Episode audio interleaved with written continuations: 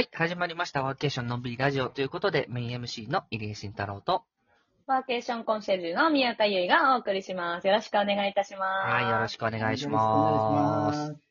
本日は特別ゲストをお迎えしております。北海道知床シャリのワーケーションコンシェルジュ、相田義則さんにゲストとしてご参加いただいております。よろしくお願いいたします。はい、どうもよろしくお願いいたします。よろしくお願いします。はいすごいですね。知床シャリからということで、ソ田さん、そうしましたら、おー簡単に自己紹介お願いします。あ、はい、わかりました。えー、北海道の東の端、えー、北海道の知床斜里町から、えーに、ワーケーション協会公認コンシェルジュの、えー、相田義則と言います。えー、まあ、斜里町で、えーちっちゃな会社、事業を営んでおりまして、えー、2015年から、あーの、なんだ、総務省のふるさとテレワーク事業で、えー、斜里町で、えー関わってから約7年、8年目か。お。えーなります。ワーケーションっていうかね、最初はテレワークから始まったんですけども、ちょっとその界隈ではフル、フル株なのかなっていう感じで、えー現在に至ります。簡単に言いますと。えー、あ、ちなみになんですけど、冒頭で申し訳ないんですけど、入江さんとのこう、出会いみたいなのって、うんうん。あの、うんぼ僕との出会いというよりね、ソ田さんは、はい。あの、うちの理事の、あの、前回出ていただいたコッチさんが、あの、釧路に、はい。釧路に、あの、住んでた時期があったので、まあ、釧路から知床って、まあ、あの、これね、あの、本州的には近いって言わないんですけど、あの、まあ、100キロ、100キロぐらいで行けるんですよね。180キロぐらいですね。180キロぐらいもうちょっとあったか。もうちょっとあるか。倍ぐらい。うん。あの、ぐらいでして、はい。まあ、あの、一応まあ3時間ぐらいで行けるというところで、まあ、これが北海道の中では隣みたいな感じなんですよね。とっても近い。まあ、そういうところもあって、うん。で、こっちさんからの推薦でコンシェルジュになって、僕はなんでその後です。なそうですね。るほど。はい、はい、はい。そうなんですね。そんな感じなんですよ。そうそうそう。もう7年間も、じゃあそのテレワークの文脈で活動されていらっしゃったんですね。そうですね。はい。へうんうんー。なんか、はい。あの、記事も読ませていただいて、はい。あ知床シャリの、はい、あの、はい。ぜひ概要欄からも皆さん見ていただけたらなと思うんですけれども、うんなんか実際、相田さんって普段どういったことされてらっしゃるんですかね？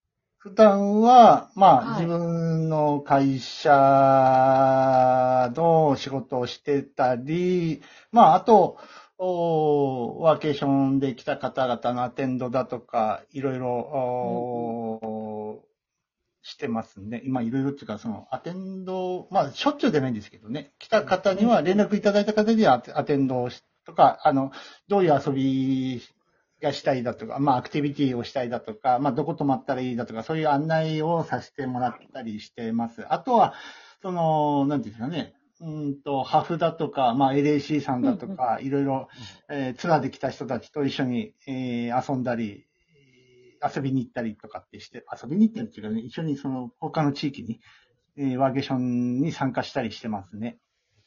はい。そう、最近、ソ田さんがあらゆるところにいらっしゃるので、あの、長崎ワーケーションとか、この間ハフと LSC の長崎でのやつで、長崎、長崎でも2回目ですもんね。僕がなんか、1回なんか、あの、長崎新たな暮らし方会議がこう立ち上がった時にも、ソ田さん北海道から来ていらっしゃって、長崎来ていらっしゃったんで。はいす。ごい。はい。そう。だから、ソ田さん的には、そうですよね。あの、知床から長崎って近場なんでしょうね。と思いました。まあ、ち近い、あの、気持ち的には近いですよね。距離は遠いですけど、2000、2500、2200、300キロあるのかな？うん移動だけでほぼ1日。飛行機で移動だけどほぼ1日かかるという。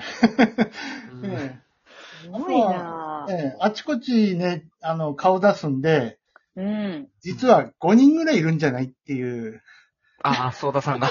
ええ相田さんが何人もいる説。そう、そうなんですよ。まさかの。で5人に1人ずつ合わさって、あの、なんていうんですかね、幸せのオレンジ色の玉がもらえるという。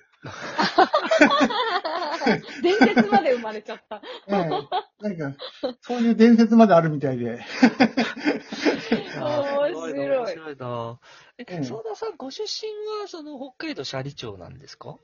あ、そうです。そのまんま、シャリ長です。え生まれも育っても。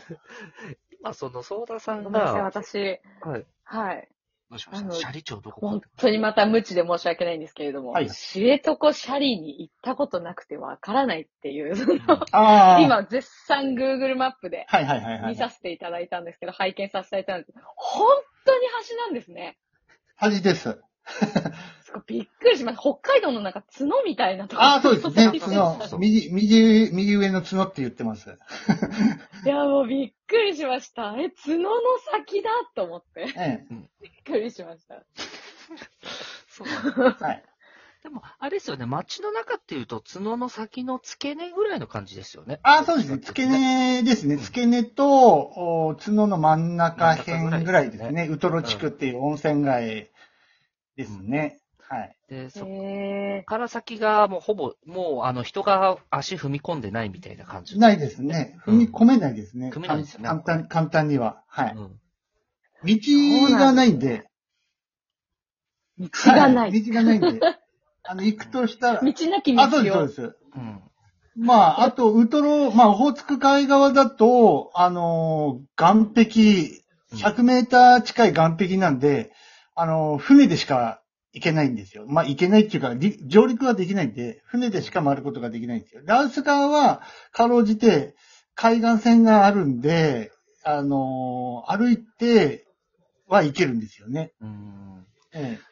確かに。だから、あの、僕も、一回、あの、知床高校行きましたけども、すごい気持ちいいんですよ。おぉんうんうんうん。で、びっくりなのが、6月なのに最低気温がもう1度、2度、3度みたいな。あ、そうですね。ー。えー。そうです、そうです。そうなんだな。ち。なみに、あの、10 12月の、あの、あさってぐらいの最低気温って何何度なんですかと思って僕聞こうとあさっ思って見たら。てぐらいでマイナス1度、2度ぐらいですかね。最高でも5度とかそのぐらいじゃないですかね。ね、そんな世界なんですよね。えー、すごい。えだから、今時期とか、今時期っていうか、あのーまあ、冬もそうなんですけど、本州に行く時の服装ってすごい困るんですよ。確かに。2月でも半袖で十分なんで、自分。普通にワイシャツだけで歩いてると二度目されるんですよ、東京でも。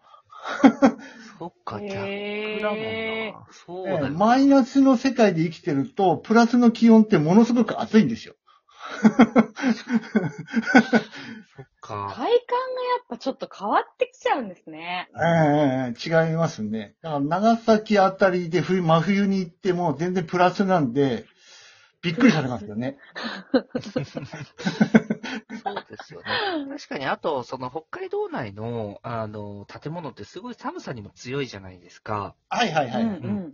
そうですね。だからその高気密、高断熱で。そうそうそうそう。だから、あの、部屋の中とかだけなんとかすりゃ、意外とね、その辺が、あの、慣れたりもしますね。部屋の温度に慣れたりとかすると、余計なんあそうですねか半袖でも過ごせるみたいな、半袖でええずっといる方もいるしな、ね、ええ冬でも家の中だったら。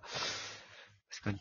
ちなみに、相田さんが今、その、なんだろう、うんうその、僕一つ気になってたのが、こう北海道知床斜里っていうですね、まあ空港までもね、女満別までは1時間以上かかるような場所に、うんうん。住んでいらっしゃって、それで今こう、例えば長崎とかもそうですし、いろんなところにこう、行くっていう、このマインドはどっから生まれてきてるんですか？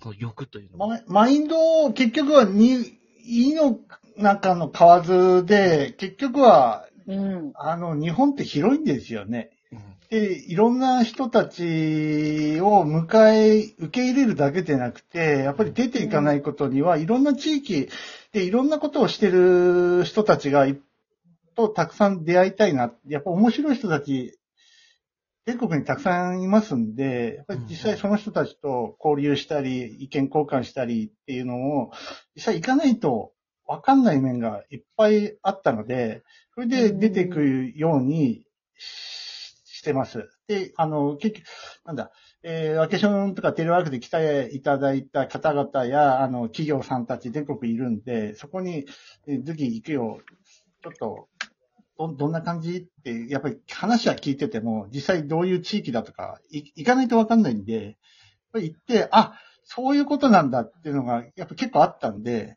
この、なうん何年かやってると。したら、これ行かんきゃダメだよねっていう形になって、あっちこっち受け入れるだけでなくて、足を運ぶようになりました。あうん素晴らしいな。すごいな。なんかでも、記事を見て、なんかすごく思ったのが、やっぱなんか一緒に楽しむっていうことうんまあ、地域に訪れた、まあ、斜里町に来てくださった方と、やっぱ一緒に楽しむっていうのをすごく重要にされてるのかなっていうのを見ていて、なんか記事にはわざわざ誕生日を知床で迎える人も現れたっていうぐらい、なんかこう、はい。なんていうんだ、一応なんかワーケーションで、その知らない唯一無二の地域に行ってるんだけど、むしろなんかこう、あ、ホームに帰ってるような、ああ、そうですね。誕。生日を迎えるっていうのって結構この、自分の中で大事っていうか、うん。本当に大事な人たちと一緒に迎えたいなって思うからこそ、まあそういう本当にいろんな方から支持されているまあ地域の一つなんだろうなっていうふうに今見て思って、あとやっぱこの唯一無二の体験がすごいですよね。確かにね。そうですね。日本でここだけっていうね、流氷ウォークはもうまさしくそうで、代表的なアクティビティで、もう本当にここでしかできないんですよね。まあそれも2月だとか、もうほぼ1ヶ月間だけのアクティビティになるんで、いや、そうですよね。はい。なるほど。じゃあ、あれですね、その、そんな知床に来るワーカーについて、ちょっとまた次回のラジオでですね、ゆっくりお伺いしたいと思っております。あそろそろはい時間ですので、わかりままた次回のラジオでお会いしましょう。ありがとうございます。はい、バイバーイ。ありがとうございました。